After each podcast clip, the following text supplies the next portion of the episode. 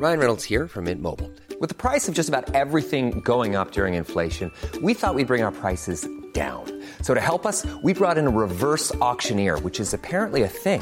Mint Mobile unlimited premium wireless. Ready to get 30, 30, bit to get 30, bit to get 20, 20, 20, bit to get 20, 20, bit to get 15, 15, 15, 15 just 15 bucks a month. So, Give it a try at mintmobile.com slash switch.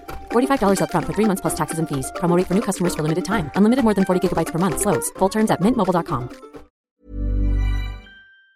Me da mucho gusto saludar a Aranzazú Alonso. Ella es integrante del Sistema de Protección a Niñas, Niños y Adolescentes. Eh, gracias por estar con nosotros, Aranzazú Alonso. Bienvenida. Muchas gracias a ti. Buenas noches a todo tu auditorio también. Eh, hemos invitado a Aranzazú Alonso porque, bueno, seguramente usted está en conocimiento desde hace varias semanas que el presidente de la República está en un proceso de, él le llama readecuación, combate a la corrupción. Para mí me parece un desmantelamiento del país, cancelar algunas instituciones como el INAI, el IFT y otras más que ya hemos visto y lo hemos el año pasado con los fideicomisos también. Bueno, pues debo decirle que Andrés Manuel López Obrador, quien es el presidente de este país, también quiere desaparecer a este sistema de protección de niñas, niños y adolescentes. A ver, coméntenos, Aranzazú Alonso, ¿qué información nos tienen sobre esta intención de la presidencia de desaparecer este sistema? Coméntenos y qué es lo que podría ocurrir si esto desaparece. Muchísimas gracias, claro que sí. En efecto, durante algunas de las conferencias de prensa que da por las mañanas, el presidente anunció su intención de desaparecer el sistema de protección integral de derechos de niñas, niños y adolescentes eh, en función de que ya existía el sistema nacional DIF. Eh, no ha quedado claro la información que se ha hecho pública si se refiere a una desaparición, a una posible fusión o digamos eh, con precisión cuáles son los planes administrativos. Eh, en cualquier caso, esta decisión nos parece muy preocupante desde la sociedad civil organizada porque estos dos sistemas, el sistema de protección integral y el sistema nacional DIF, tienen naturalezas y objetivos completamente distintos. Es decir, no hay una duplicidad de funciones que pudiera justificar una potencial fusión. Y déjame explicarte un poquito a qué nos referimos. El sistema de protección integral de niñas, niños y adolescentes, el famosísimo CIPINA, fue creado eh, gracias a la publicación de la Ley General de Derechos de Niñas, Niños y Adolescentes.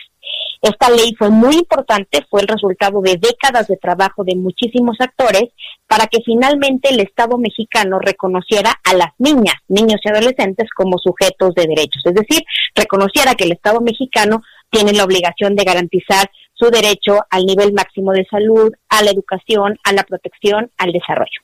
Estamos hablando de los derechos de 40 millones de personas. A veces lo perdemos de vista, pero en este país uno de cada tres mexicanos tiene menos de 18 años. También es importante mencionar que esta ley y el sistema que creó fue producto de las recomendaciones que hizo el Comité de los Derechos del Niño. Este comité vigila que los estados que ratificaron la Convención de los Derechos del Niño estén cumpliendo con las obligaciones derivadas del mismo. ¿Y qué, cuál es el trabajo de este sistema? Lo que hace este sistema es impulsar, diseñar, promover, articular, implementar políticas públicas con mirada, eh, digamos, de Estado para todo este grupo poblacional. Y a diferencia de otros órganos sobre los cuales se está discutiendo, este eh, no es una instancia per se, digamos, no es solo una institución, sino que abarca a la propia Presidencia de la República, la Secretaría de Gobernación, la Secretaría de Educación, la Secretaría de Salud, la Secretaría del Bienestar, el Sistema Nacional DIF, los 32 titulares de los, eh, de los poderes ejecutivos estatales, órganos autónomos y organizaciones de la sociedad civil. Este cuerpo colegiado tiene esa enorme responsabilidad de eh, dar esa respuesta que el Estado mexicano tiene que dar para proteger los derechos de niñas, niños y adolescentes. Ese es el mandato del CIPINA. Por su parte, el Sistema Nacional DIF tiene un mandato en términos de asistencia social a personas en condición de vulnerabilidad, es decir, aquellas personas que por su condición física, intelectual, social no puedan acceder de manera plena al bienestar. Entonces da una serie de apoyos, sí, a algunas niñas y niños adolescentes, pero también a mujeres, a personas migrantes, a personas con discapacidad. Es decir, estos dos sistemas tienen naturalezas distintas y objetivos distintos. Entonces no hay una duplicidad. Ahora bien, También se ha argumentado un potencial ahorro de recursos, que es una de las grandes preocupaciones del presidente, ¿no? Que no se crearan estas grandes estructuras burocráticas que fueran muy costosas. Este, este sistema de protección integral que te comento opera gracias a una secretaría ejecutiva, eh, que es un órgano desconcentrado muy chiquito, alojado en la Secretaría de Gobernación, que se ha gastado en promedio durante los años que lleva su existencia alrededor de 40 millones de pesos. Por su parte, el Sistema Nacional DIF gasta más o menos anualmente unos 2 mil millones de pesos. Es decir, tampoco podríamos hablar de una gran estructura onerosa, burocrática, que tuviera que ahorrarse. Entonces, no hay duplicidad de funciones y tampoco podríamos hablar de un excedente en el, o de un exceso en el uso de los recursos públicos. Claro, a ver, eh, coménteme un asunto. ¿Cuánto de presupuesto reciben cada año el CIPINA? Lo que se ha gastado más o menos durante los últimos dos años de su existencia es alrededor de 37, 38, 40 millones de pesos. 37, 40 millones de pesos en dos años. Al año, más o menos. Ah, al, año. Ah, bueno. No, pues es que en realidad eso no, no, no hay ninguna justificación desde el punto de vista presupuestal y como usted lo explica, tampoco hay ninguna justificación en cuanto a actividades. ¿Qué es lo que hay atrás de, de esto?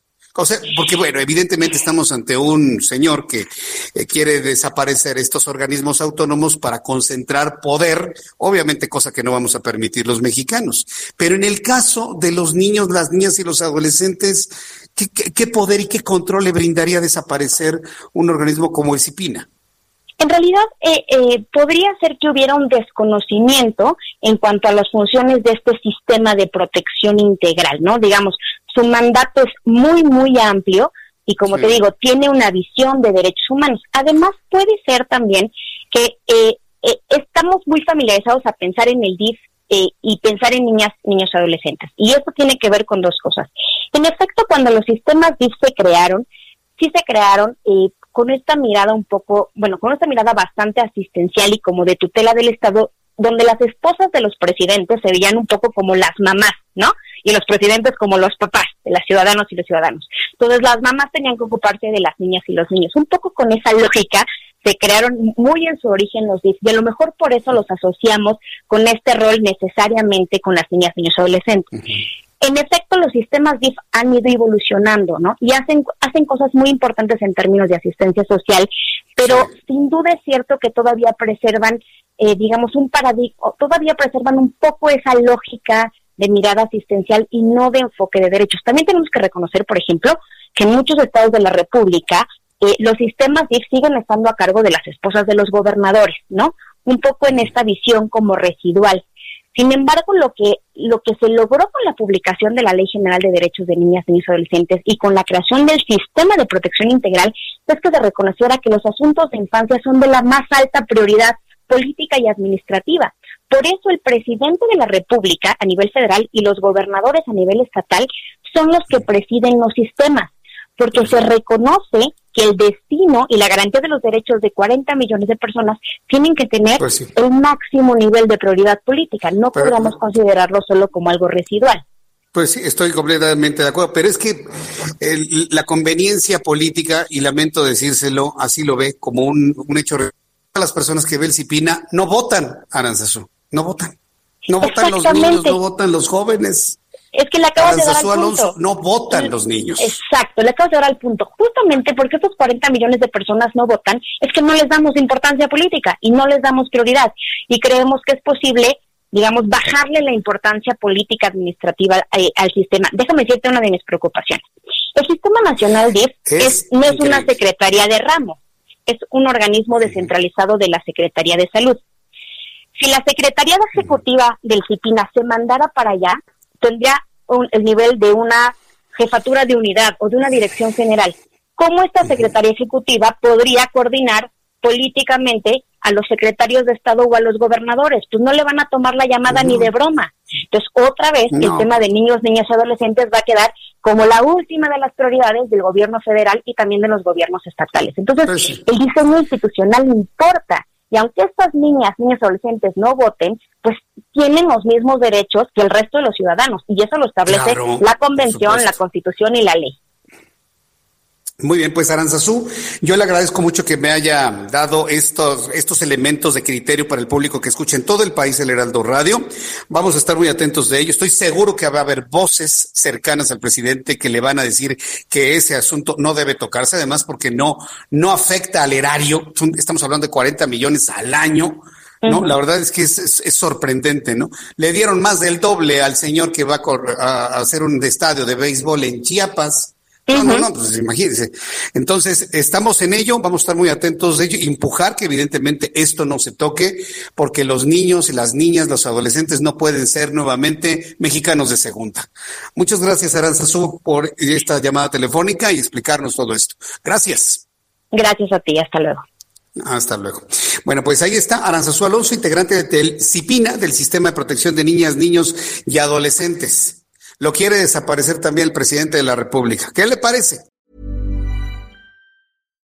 When you make decisions for your company, you look for the no-brainers. And if you have a lot of mailing to do, stamps.com is the ultimate no-brainer. It streamlines your processes to make your business more efficient, which makes you less busy. Mail checks, invoices, legal documents, and everything you need to keep your business running with stamps.com.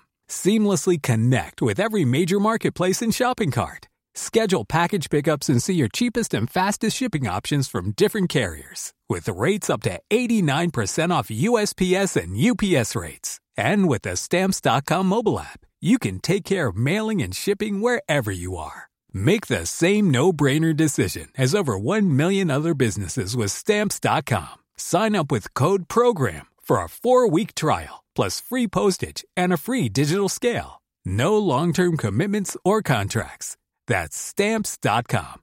Code program.